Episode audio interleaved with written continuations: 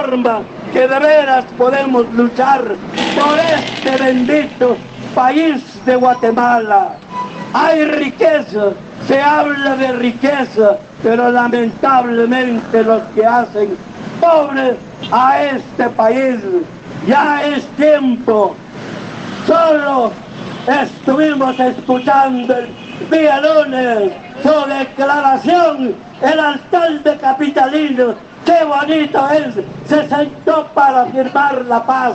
Ahora dio vuelta su pensamiento, decir que se va a sentar para poner la guerra. Será buen ciudadano eso, tiene su mente podrida, se escuchó hasta en los últimos rincones de nuestro querido pueblo de Guatemala.